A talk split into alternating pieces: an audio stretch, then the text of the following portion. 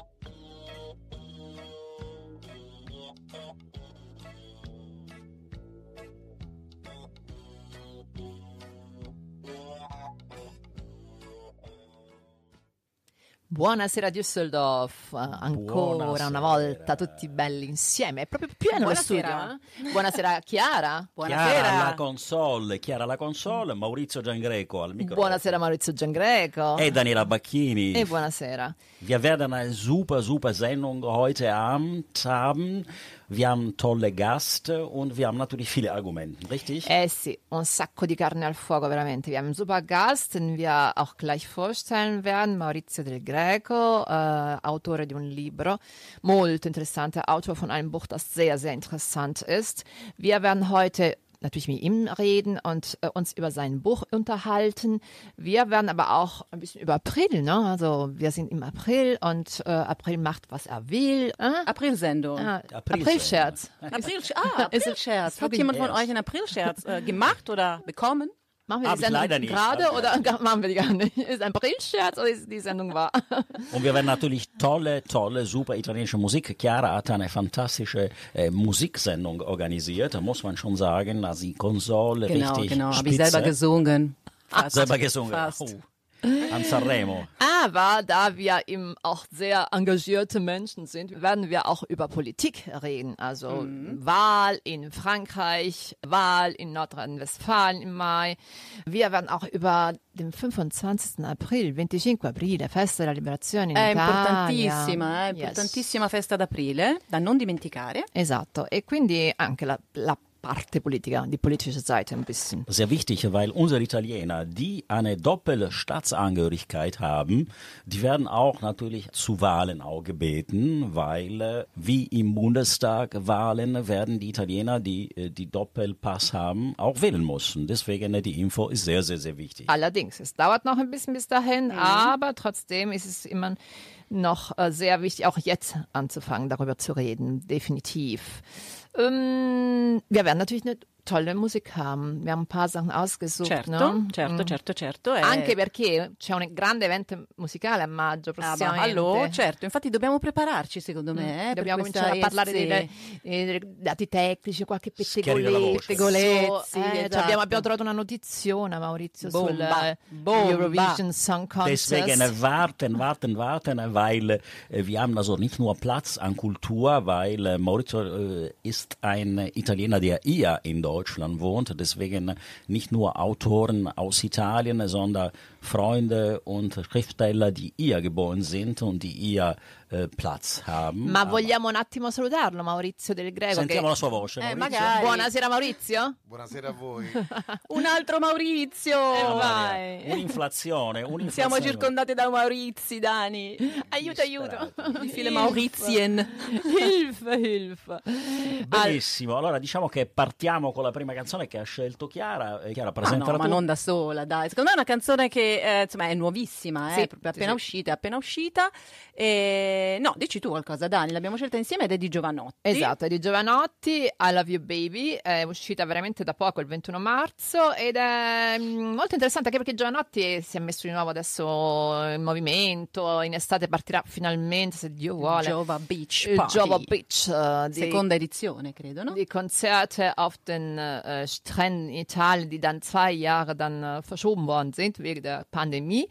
Also, wir haben gedacht, Giovanotti macht immer tolle Stimmung, deswegen jetzt Absolut. Ihr das liebt Neue. Giovanotti. Ja? Ihr habt also schon Song. Ja. ein Giovanotti-Konzert auch mitgemacht und mit, Yes. mitgesungen. Klar, nicht, wir haben oder? den kennengelernt. Ja, ja. Beh, Mitgesungen, klar. Aber ich glaube, wir singen alle jetzt auch. Genau. Sono bereit? Assolutamente sì. Giovanotti Vai. canta I love you baby. Eh, vai Chiara con la musica. Andiamo con la musica, vai.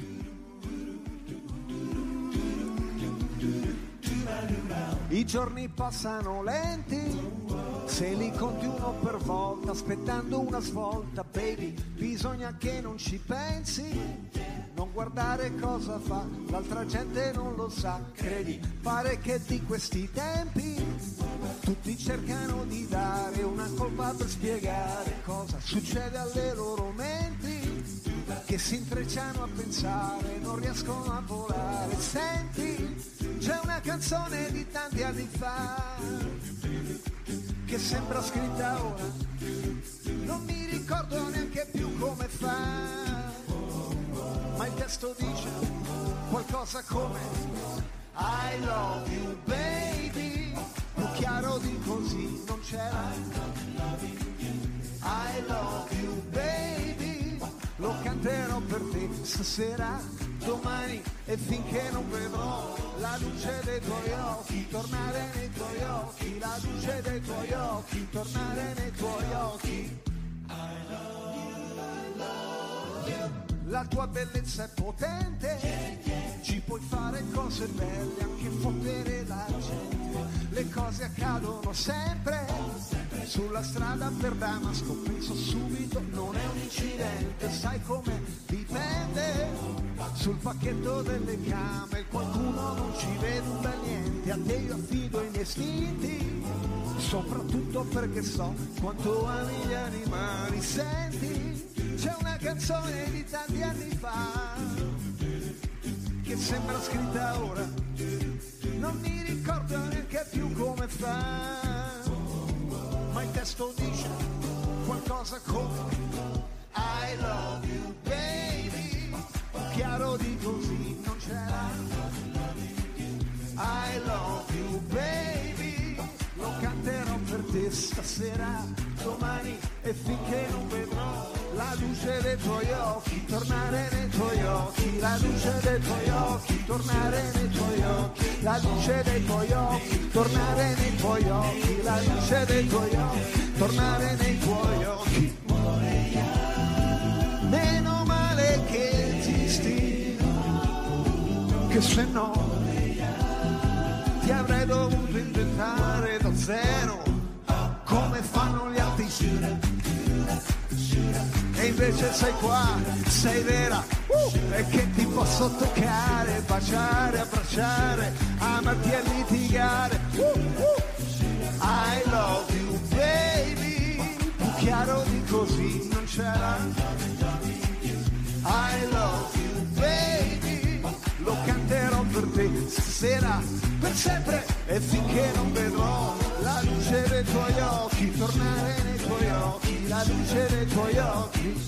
I love you baby, I love you baby, I love you baby. Perché l'Italia è passione, buonasera Düsseldorf. Buonasera Düsseldorf. Ma avete sentito che c'erano i neri per caso? I neri insieme? per caso. Ma che bravi che sono. wow. Ah, sono bravissimi. Avete cantato o no?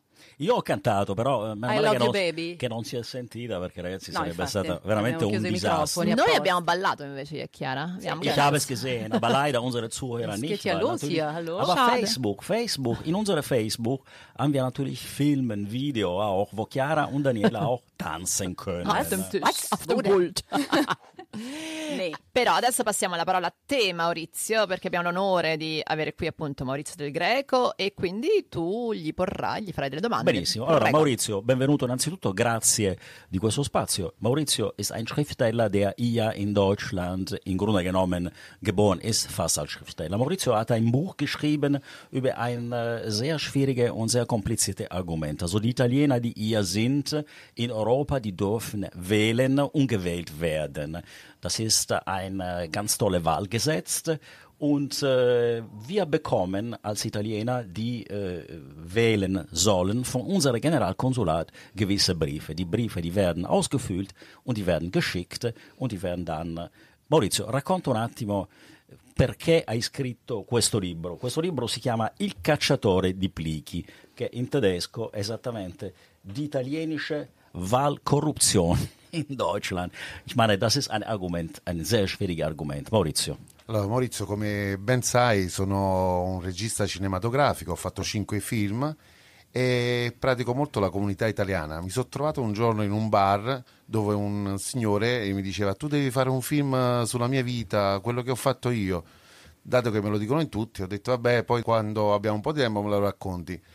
Abbiamo preso un caffè e mi ha detto vedi che si tratta delle votazioni italiane all'estero. Ah, ho detto questo è interessante, ci siamo seduti, eh, seduti al tavolino e ha incominciato a raccontarne. Maurizio Del Greco ist nicht nur Autor, der ist auch Regisseur, der hat schon fünf Filme gedreht.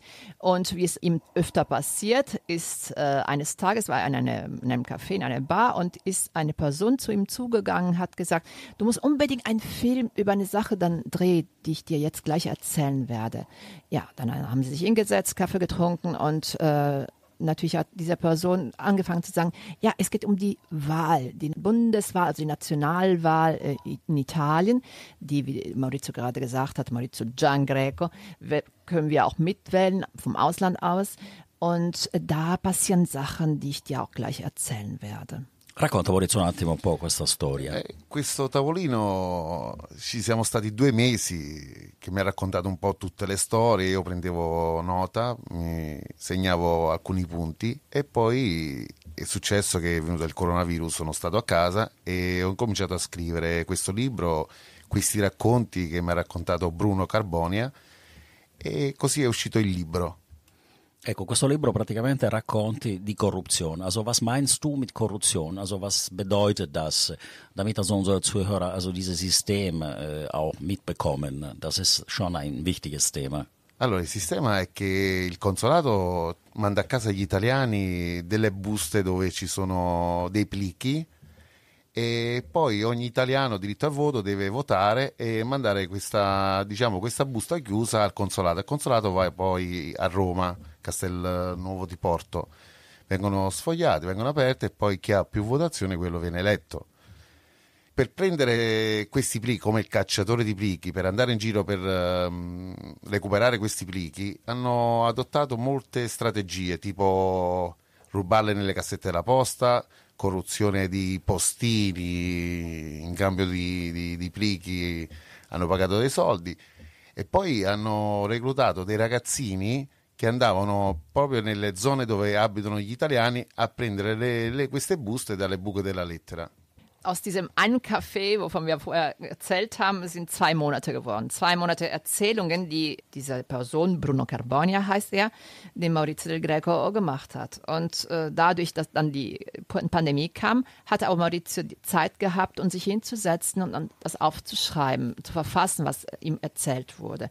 Daraus ist ein Buch geworden was ist der Kern von diesem Buch? Es geht darum, dass wenn wir im Ausland, also wir leben im Ausland, als Italiener bekommen wir einen Brief, äh, wo eben alles steht, die Urkunden und so weiter, damit wir wählen dürfen. Einmal wir wählen, wir machen unser Kreuz, äh, schreiben, machen, falten wir alles wieder zusammen und äh, schicken das wieder zum Konsulat. Der Konsulat bekommt das und schickt das Ganze weiter nach Italien, nach Rom, wo dann äh, in einem bestimmten Raum, in einem bestimmten Ort diese Briefe, die natürlich anonym sind, ähm, aufgemacht werden.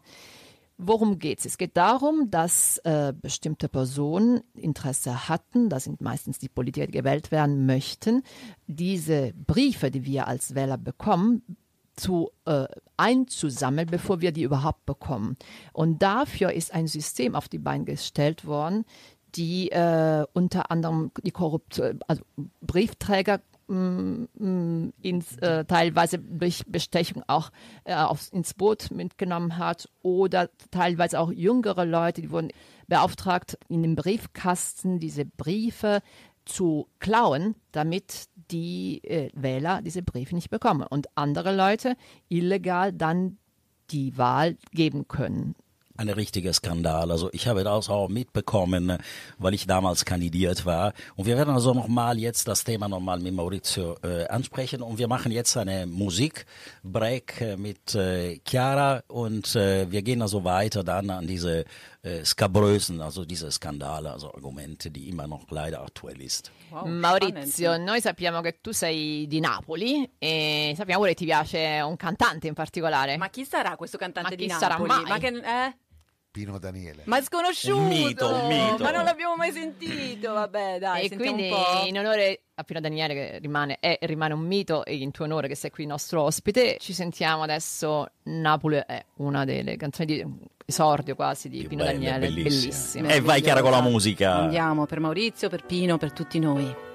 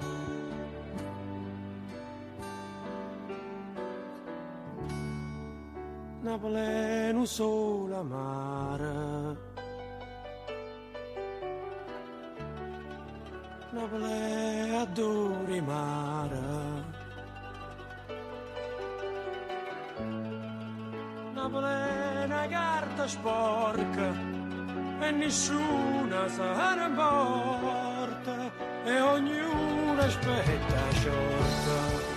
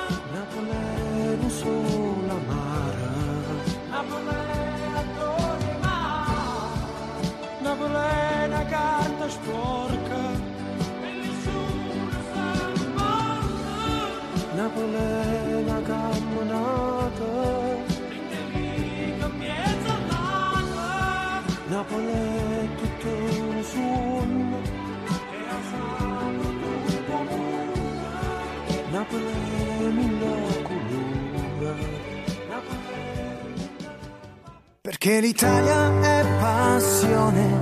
Buonasera Düsseldorf. Buonasera Düsseldorf, rieccoci qui in studio, bentrovati. Noi siamo qui oggi con un ospite che si chiama Maurizio, si chiama Del Greco e ci sta parlando di un suo libro, Il cacciatore di plichi. Allora Maurizio, Gian Greco, ti ripasso la parola? Assolutamente sì, grazie Chiara. Bellissima la Musik gemacht in Onda. Pino Daniele bleibt in unser Herz. Maurizio, wir haben also jetzt ein bisschen geklärt, das System, dieses perverse, korrupte System. Und zwar, äh, jeder Umschlag hat einen Preis gehabt, äh, wie ich das verstanden habe. Und zwar, wie ich das damals auch gehört habe, 5 Euro pro Brief. Das heißt, anstatt dieser Brief an den äh, XY Italiener zu gehen, ist das genommen worden und dann derjenige, der jetzt auch im Parlament sitzt, hat eine gewisse Summe bezahlt, investiert, um im Parlament zu sitzen. Das ist eine unglaubliche Dinge, die ein System, das äh, unser System ist, leider nicht funktioniert. Maurizio, giusto? Mi sono Sì, spiegato. eh, c'è una guerra ogni volta che c'è le votazioni nazionali.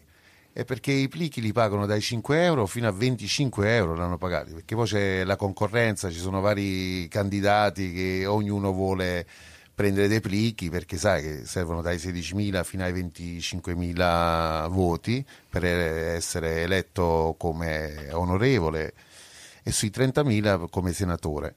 Allora, a volte ci sono anche due persone che si mettono in società, che uno eh, si candida per il Senato e l'altro per, eh, Per il Parlamento. per il Parlamento. Das sind also Per la Geschichten, Camera, das sind scusami. Geschichten, die du äh, äh, gehört hast. Jetzt, Daniela wird das natürlich präzise übersetzen, wie sie ist, aber dann kommen wir auf dieses Argument zurück.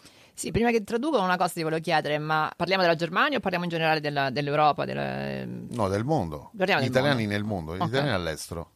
Ja, es geht darum, dass es geht nicht nur um Deutschland, es geht auch äh, um die um die andere Italiener, die woanders auf der Welt äh, zerstreut sind. Wenn sie diesen Brief bekommen, diese Briefe werden ihm davor eingesammelt, dass, so dass die Wähler das nicht bekommen und dann äh, bekommen die die Politiker, die das beauftragt haben, teilweise sind sogar zwei, einer, der eben für das äh, Parlamento, für die La Camera dei Deputati kandidiert hat und der Bundestag andere, und Bundestag und Senat. Der andere für, der, für den Senat, für die andere Kammer des Parlaments, des italienischen Parlaments, dass die beiden jemanden beauftragt haben äh, und bezahlen dann für jeden Brief äh, normalerweise um die 5 Euro. So können sie diese Briefe, die blanko sind, benutzen, um das Kreuz auf den, äh, der eigenen Namen drauf äh, machen. Leider, das ist ein, eh, un ganz schlimmes sistema. Maurizio, tu hai raccontato nei dettagli tutto questo nel tuo bellissimo libro, perché è un libro che praticamente hai vissuto quasi sulla tua pelle. In un certo senso, cosa vuoi dare come messaggio adesso? Questa idea del libro, eh, pensi che questa eh, situazione si ripeterà, questo che è scritto? C'è già un movimento, visto che fra poco si andrà eh, di nuovo a votare, wieder in Italien gewählt? Il, il prossimo anno, il 2023, ci saranno di nuovo le nuove elezioni e già sono pronti parecchie persone che si sono messi candidati, sono nella lista e già stanno partendo con le loro strategie. E il mio libro è un libro denuncia perché, come dico a tutti, eh, bisogna cambiare il sistema di votazioni, perché avendo questo sistema per corrispondenza, chiunque può avere queste buste nelle mani e chiunque può votare a chiunque.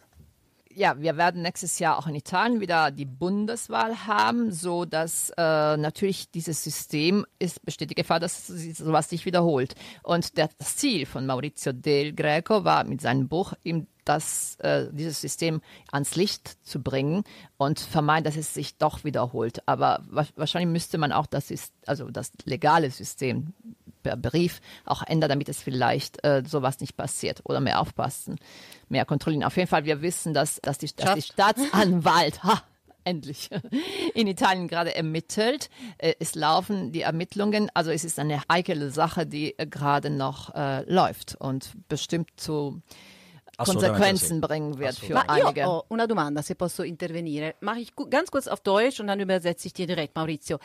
Secondo te può essere la soluzione come si è fatto per il- l'elezione del Comites, mi sembra? Wir müssen uns erstmal anmelden oder registrieren auf der Webseite vom Konsulat, um zu sagen, ja, wir möchten wählen. Und dann schicken sie uns, es war so ein bisschen aufwendig, dann schicken sie uns diese Wahlbrief nach Hause und ich meine, wenn du dich angemeldet hast und du bekommst nichts, natürlich sagst du was. Das, könnte eine Lösung sein? Maurizio, non so se hai colto la mia domanda. Sì, Questa sì, cosa del registrarsi prima per poter, eh, perché, per, poter ricevere il plico, secondo te può essere una soluzione così? Di Io se non lo ricevo, eh, magari lo, lo chiedo, chiedo a qualcuno, no? Di questo ne ho parlato con il console la settimana scorsa. Eh, ma è sempre la stessa cosa perché eh, le persone che, che vendono i loro plichi aspettano proprio queste votazioni per vendere i propri plichi già sono pure già organizzate, che ognuno si registra come il Comites che hanno fatto come il Comites, è, è lo stesso. Ci sono stati gli imbrogli anche con il Comites, Ah. io l'ho registrato anche. Das nur, nur, heißt- damit ich, nur damit ich, Das heißt, das werden nicht, die werden nicht nur geklaut, diese Briefe, teilweise sind die selbst die Wähler, die sowas verkaufen. Aber, aber Entschuldigung, Geld. ich verstehe das nicht. Okay, sie sind super organisiert, das haben wir verstanden, ne? also diese Politiker. Aber wenn ich mich, Chiara Leonardi, registriere, da hat sich vielleicht jemand für mich schon registriert? Ja, es kann Nee, sein, du dass er schon- verkaufst, du, Chiara Nanau, verkaufst den. Ach so, du bist selber du dann, nicht du, in dem Moment oder ah, du oh ruckst Gott. dann in die Ja, ja- Legalität und machst dich dann zu Ragazzi, gut, questo è un argomento. Il sistema, scusate, il sistema sarebbe facile, tipo come hanno fatto gli europei. Si va al- all'istituto di Al cultura, direttamente. Sì, Ah, al seggio, voti, tranquillo. Però lì c'è anche l'imbroglio, perché ho anche registrato, perché eh, sono anche un autore che lavoro con Filippo Roma delle Iene, e ho registrato proprio delle persone per le europee che prima di entrare una persona gli dava i 5 euro, gli dava la scheda già, già scritta, poi compilata. quando usciva gli dava quella libera, quella pulita. Also es ist schwer, eine Lösung äh, zu finden, denn äh, selbst wenn man das so machen würde wie bei den äh, Euro Europawahl, dass man da hingehen musste, wir mussten zu einem ähm, Wahllokal gehen und, und da direkt wählen. Selbst da passieren teilweise, das hat er, Maurizio del Greco, mit einer italienischen Sendung Le Iene auch aufgenommen, dass Leute da sogar da äh, ihre eigene Stimme verkauft haben. Ich weiß nicht, vielleicht ist die Lösung, dass man richtig kontrollieren muss, dass damit sowas nicht äh, passiert. Forse l'unica soluzione è il controllo stretto. Ne facciamo adesso ne facciamo una piccola pausa musicale e poi riprendiamo con È veramente spannend, eh? Das ist ein super Argument und das Buch ist sehr interessant. Nicht vergessen, wir werden auch genau sagen, wo das Buch zu äh, finden ist und zu kaufen ist. Benissimo, Chiara, andiamo avanti con la prossima canzone. Eh sì, la prossima canzone abbiamo deciso che ha a che fare con le votazioni, con la propaganda. Ci siamo un po' divertite Sì, ci siamo un po' divertite. Abbiamo scelto questa canzone, si chiama Propaganda, che è di Fabri Fibra insieme a Colapesce e di E di Martino. Martino. Eh, Ascoltatela. vai Chiara con la musica. Certo, propaganda, vai.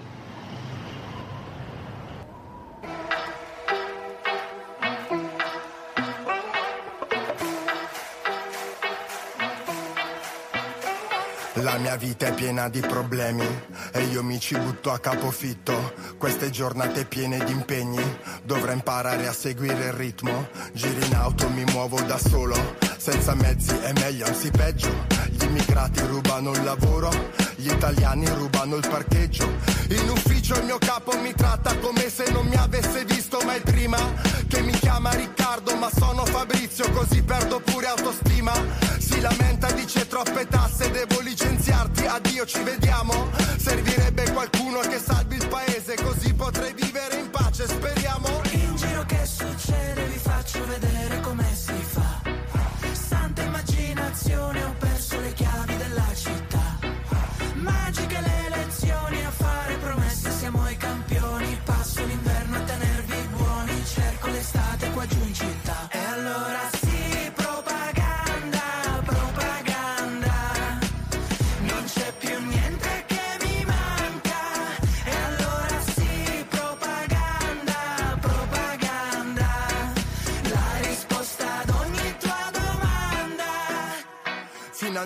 qualcuno che parla per me, che sa quello che provo.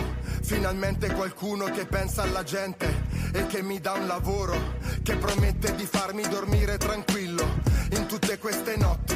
Finalmente qualcuno che mi sembra onesto in mezzo a tanti corrotti, qualcuno che mi assomiglia, che in tv parla la mia lingua,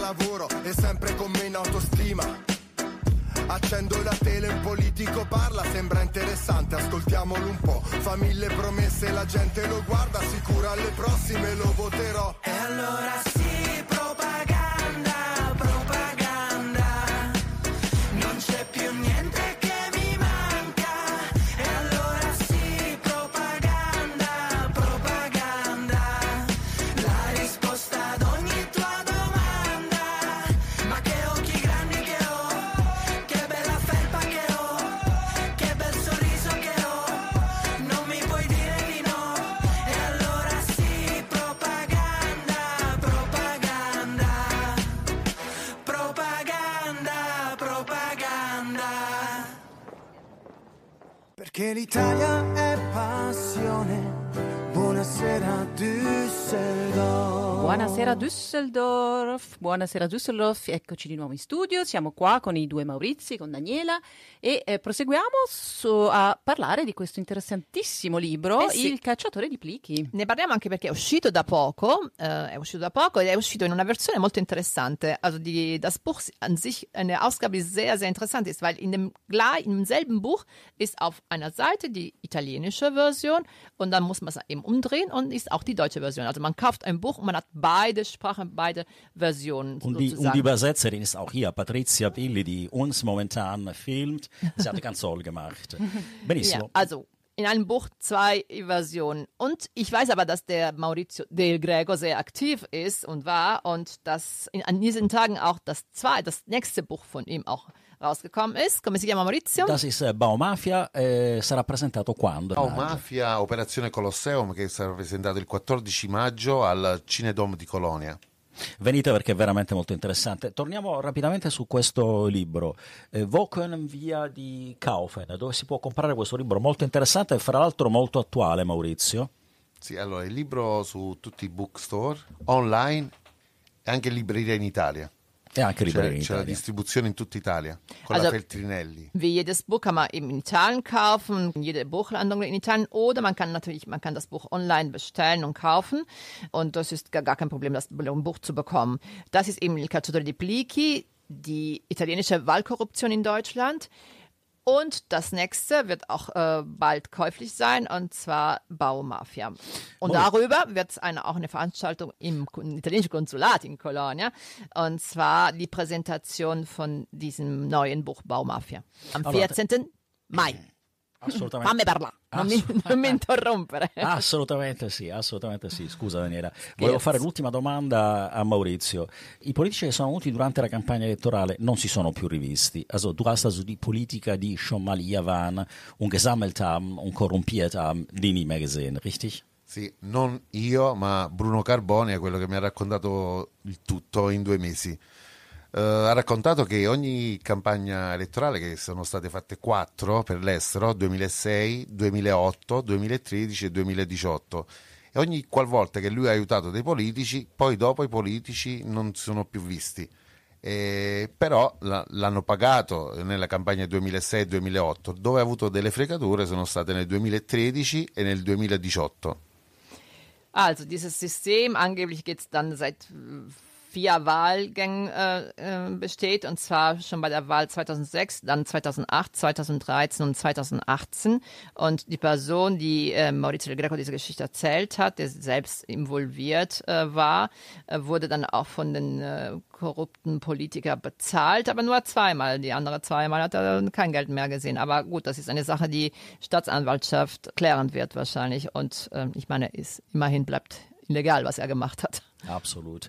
Benissimo, allora chiudiamo con Maurizio, lo ringraziamo. Grazie Maurizio, Grazie ti facciamo tantissimi auguri per questo libro. Compratelo perché è veramente interessante. Es gibt leider die, diese äh, schwarze Seite von, von unserer Politik, aber es gibt auch natürlich eine positive Seite. Das sind die Politiker, italienische Politiker, die echt sehr aktiv sind und die sehr viel für, das, äh, für die Bevölkerung machen. Benissimo, Chiara, andiamo con la nostra nuova canzone. La nuova canzone che secondo me un po' ci sta anche con questo argomento. Es passt auch irgendwie, weil wir hören jetzt Olivia Sellerio, eine sizilianische Sängerin, Maurizio, da wirst du dich freuen, mit dem Lied äh, Malamuri.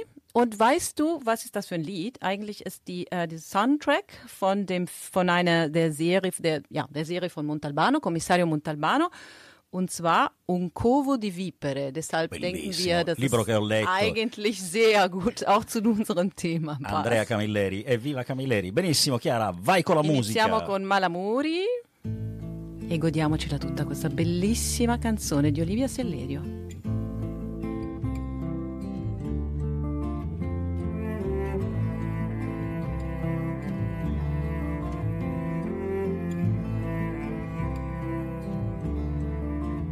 Lumala murica t'arrivate a Naghialali a liscia di penni e sopracuda e calusali vampari fuoco e commusciarati negali e tu caposti la vita mia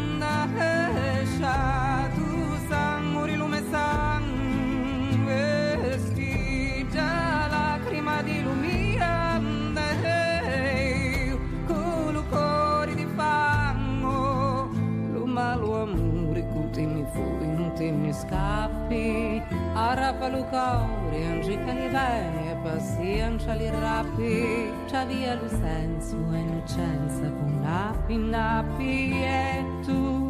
Cavus mia,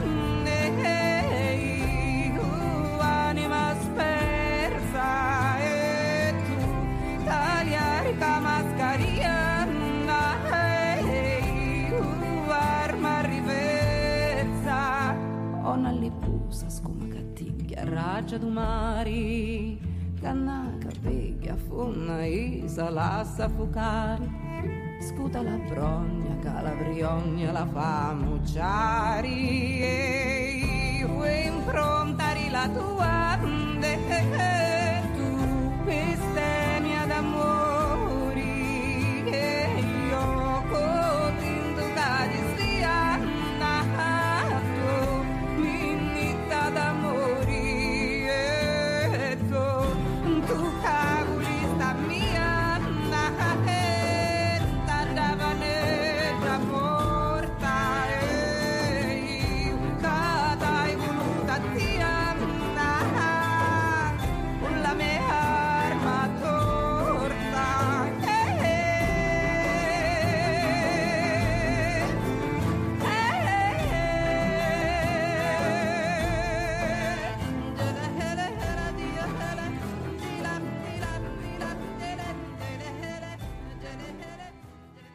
Perché l'Italia è passione.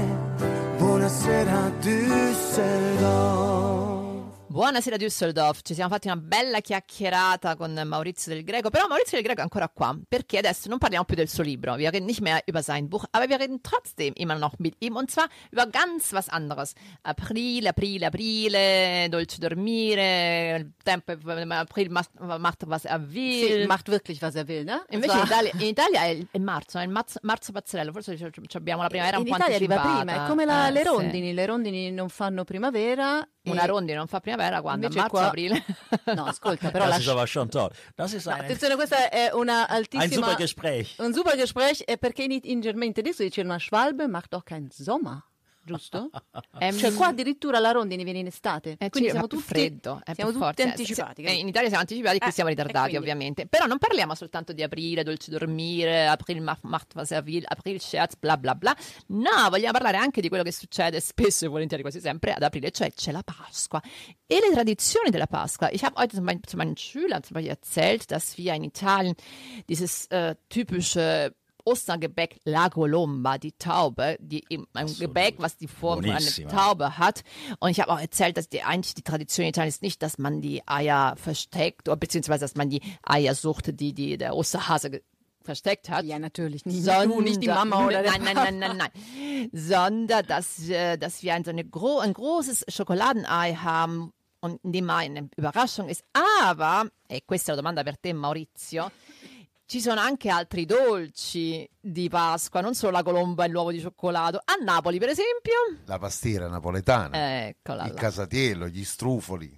Ma senti proprio la pronuncia, come Eh ci sì, piace. cioè proprio- cioè, Scherz sì, übersetzen. Ma proprio casatiello, proprio ti riempie proprio la bocca solo quando dici un casatiello. Cioè, Sì, già infatti. sentire viene l'acqua in bocca. Io non so, però io non so cos'è il casatiello, per esempio. So cos'è la pastiera, ma il casatiello proprio mi manca. È che tipo cos'è? come, è tipo come una pizza, eh, Ah. e poi si mette dello strutto perché è molto eh, consistente. Poi no era mette- leggera, no? Si mette formaggio, pane grattugiato, si mette il salame. Una roba leggera, insomma. Eh, sì. Eh, Ma proprio a Poi- forma di pizza, però. No, è, è rotondo. Mm, però non è avvo- eh, rotolato, chiusa. Sì, è- arrotolato, poi si chiude, Ah. si, si fa crescere e poi dopo si, si inforna. E- e a Napoli centro si chiama il tortano. E Vabbè, invece ah, nelle zone io sono vesuviano, non sono napoletano, vivo alle pendici del Vesuvio e si chiama Ucasatiella. Quindi ci sono, es gibt sogar zwei Dialekte, zwei Sprachen. Wenn Esatto. du Napoli in der Stadt bist, Downtown oder, Oder Vesuviano. oder Vesuviano. Also am. Fuß sozusagen von dem Vesuv. Und das ist eben casatiello oppure tu dici invece se- Tortano il tortano al centro. Il tortano. Also unsere Zuhörer, unsere napolitanische Zuhörer, wir begrüßen die alle, weil sehr viele haben. Certo, Und wir sagen, also die napolitanische Küche ist richtig toll. Quindi ogni- ognuno di noi, anche al sud, a Palermo, in E Sicilia. invece a Palermo che vi mangiate? Abbiamo per esempio la cassata, la cassata A siciliana, veramente a Pasqua. Beh, diciamo che la cassata si mangia un po'. Abbiamo i famosi Sempre. bignè anche, che sono famosissimi anche. È anche una tradizione palermitana. Quindi molti dolci, i dolci di Pasqua da noi sono famosissimi, come chiaramente l'uovo di Pasqua con la famosa sorpresa. Uns Kinder damals den Ostereier mit der Überraschung drin, aber waren richtige Geschenke. Je größer äh, den Eier war, desto größer die Überraschung war. Ist natürlich schon ganz toll, eine ganz tolle, super Tradition. Ostertradition. Insomma, es lohnt sich auf jeden Fall auch Ostern nach Italien zu fahren, weil egal wo man ist, da gibt es immer wieder was anderes, was man äh, probieren, äh, was man essen kann zu Ostern und jede Region, jede Stadt fast, fast hat ein anderes Gebäck, ein anderes, eine andere Tradition. An. Essen mangelt es nicht in Italien. No, quello mai. Mi è venuta la fame, ragazzi. Me Qua parliamo di, di pastiera, di tutte queste robe qua. Ich habe Hunger ohne Ende jetzt. äh, Io invece a me è venuta voglia non solo di mangiarmi tutte queste cose, ma di andare a Napoli, che è un sacco di anni che non vado a Napoli. Non vedo l'ora di andare a Napoli. Ich möchte nach Neapel. Vedi Napoli e poi muori, si Sì, dice. sì, però, scusa. Speriamo che non, sia, che non sia così. Napoli è una città, wunderschöne Stadt und deswegen machen wir ein bisschen Werbung auch für unsere neapolitanische Freunde, die auch viele in Düsseldorf wohnen und wir begrüßen die alle.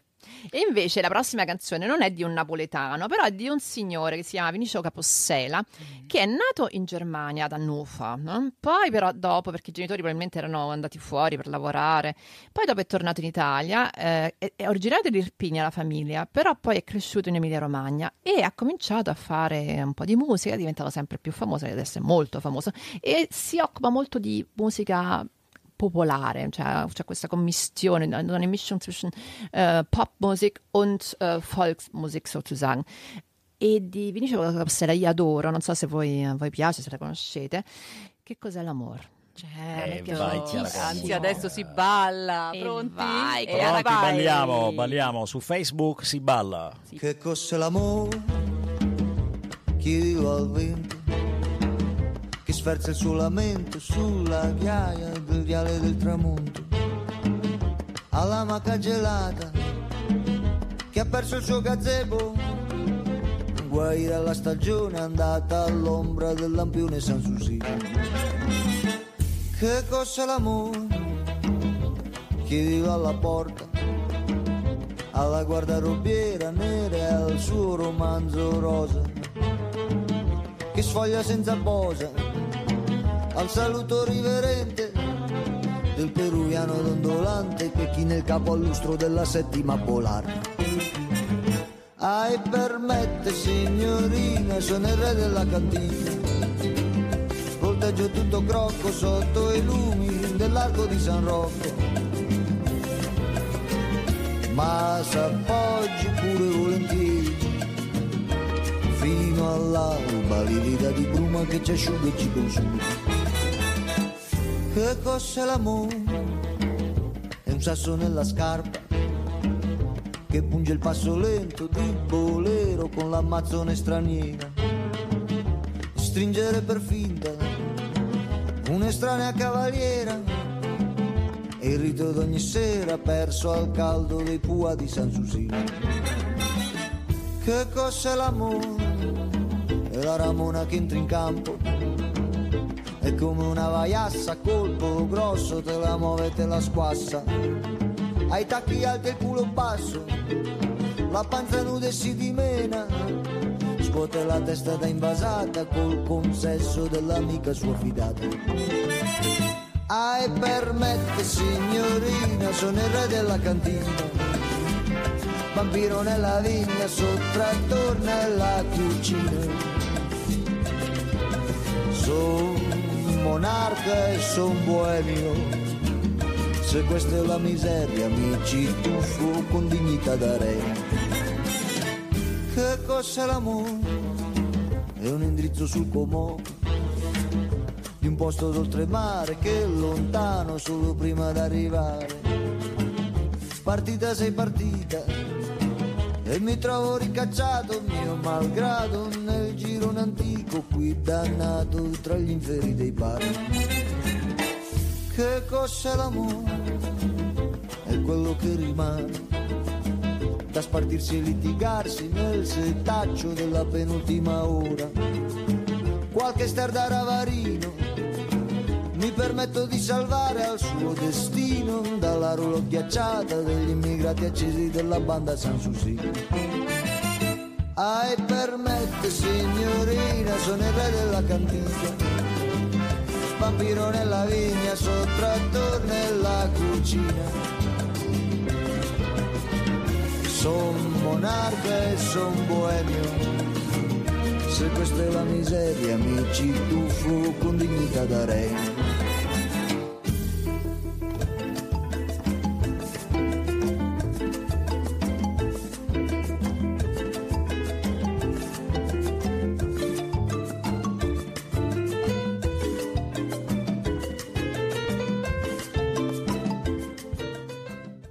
Perché l'Italia è passione.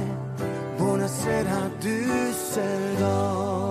Buonasera Düsseldorf, rieccoci qua. Vinicio Capossela mi ha fatto un po' ballare, dico la verità. Eh, bello, Eh? bello, bello. Eh, ma darf ich dir ein Kompliment machen, Chiara? Die scaletta musicale, die Musik war richtig fantastisch. Vabbè, ma l'abbiamo fatta insieme, l'abbiamo fatta Daniela, le Daniela, donne, le donne, auch, le donne della redazione che mettono bella musica, e questo è il punto. sul femminile. Und ich habe kein einziges Lied ausgesucht. Okay, wir sind fast am Ende. Was soll ich denn sagen? Äh, Dankeschön an alle Zuhörer. Ma non siamo proprio alla fine beh, ancora. beh, Aspetta attimo, ma- due minuti ce l'abbiamo, con calma. Noi vogliamo ancora parlare del fatto che è aprile e che siccome è aprile noi abbiamo una Eh, bella c'è un sacco di festività. roba, eh? E Ah. certo, non è già voleva salutare Maurizio, ma no, aspetta un attimino.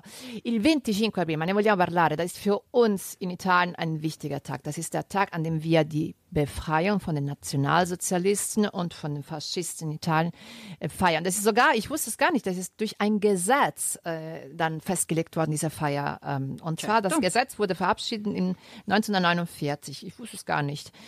Però aprile succedono anche tante altre cose. Le elezioni in Francia, ragazzi miei. le Alles in politisch heute, ne? Ah, gemerkt? sì, Ja. chissà Sehr se Macron, ob Macron wiedergewählt wird und ob jetzt nur der erste Tag am 10. April erreicht oder ein zweiter Gang nötig ist. Mal gucken, ne? wir sind sehr, sehr gespannt, was passiert. E ci sono le elezioni tra un po' anche qua. Eh già. detto anche prima. Pure noi saremo chiamati, eh, esatto. saremo chiamati anche noi a- ad eleggere Cioè- il nuovo Landtag. no? Nicht, nicht jetzt, jetzt im Mai, aber äh, man sieht ja schon ein paar Plakaten. Ne? Das Wahlkampf ja, hat so langsam fängt es auch schon hier an den Wahlkampf an.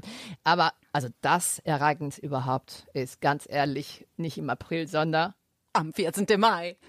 vom 10. bis zum 14. European Song Contest in Turin. In Torino. Ma eh, secondo te hanno già iniziato a vendere i biglietti? Secondo me in questi giorni Eh, ma proprio in questi giorni perché ancora stiamo lì lì che non si capisce, stiamo per- stanno per dare il via, ma proprio quest- in questi giorni, in questi giorni Mm. dovete, ogni volta dovete andare a cercare se è veramente stato dato sto via alla vendita dei biglietti. E io mi sono però informata perché ho detto ma magari ci vado, no? Eh, Eh, però sì. devo dire che allora, devo dire che i Biglietti, es gibt so verschiedene Veranstaltungen. Es ist nicht nur das, die eine Sendung, TV-Sendung, es gibt auch andere Veranstaltungen im Laufe des European Song Contest und je nachdem, wann du da äh, hingehen möchtest, dann variieren die Preise von 80 bis 250 Euro Ja, klar. oder Die sogar Finale ist von, schon teuer, ne? Bei der, beim Finale sind sogar von 200 bis 350 Euro. Aber es gibt auch andere. Es gibt so eine Familie, Familienveranstaltung, wo dann äh, auch gesungen wird, aber dann nicht im TV-Sendung rauskommt. Aber, weißt du, nee, nee, ich muss dir auch was erzählen. Ich habe nämlich auch mich informiert. Ich habe nämlich gelesen, dieses Jahr für Italien singen Mahmoud und Blanco mit Brividi.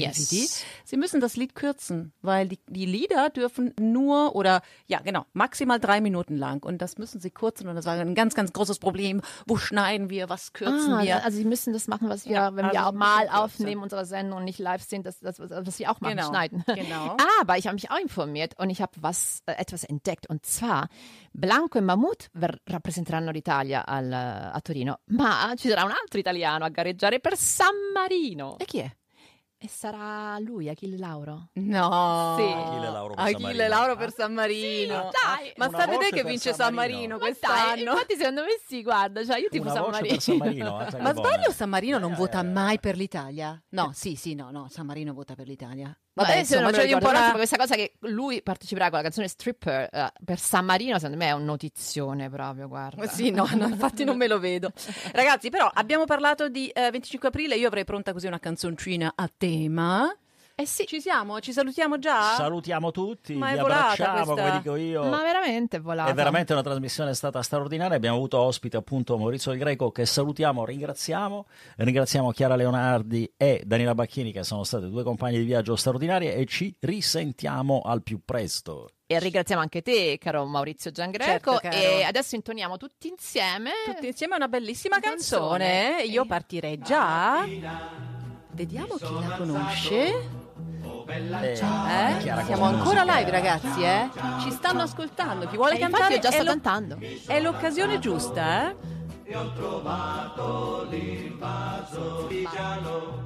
portami via. Oh bella ciao, bella ciao, bella ciao, ciao, ciao, partigiano, portami via, che mi sento di morire. Se io muoio da partigiano, oh bella ciao, bella ciao, bella ciao, ciao, ciao, e se muoio da partigiano, tu mi devi seppellire. E seppellire lassù in montagna. Oh bella ciao, bella ciao, bella ciao, ciao, ciao, seppellire lassù in montagna sotto l'ombra di un bel fior. Tutte le genti che passeranno Oh bella ciao, bella ciao, bella ciao, ciao, ciao, e le genti che passeranno ti diranno che bel fior, e questo è il fiore del partigiano. Oh bella ciao, bella ciao, bella ciao, ciao, ciao, questo è il fiore del partigiano, morto per la libertà. Questo è il fiore del partigiano, morto per la libertà. Questo è il fiore del partigiano, morto Perché l'Italia è passione. Buonasera Düsseldorf.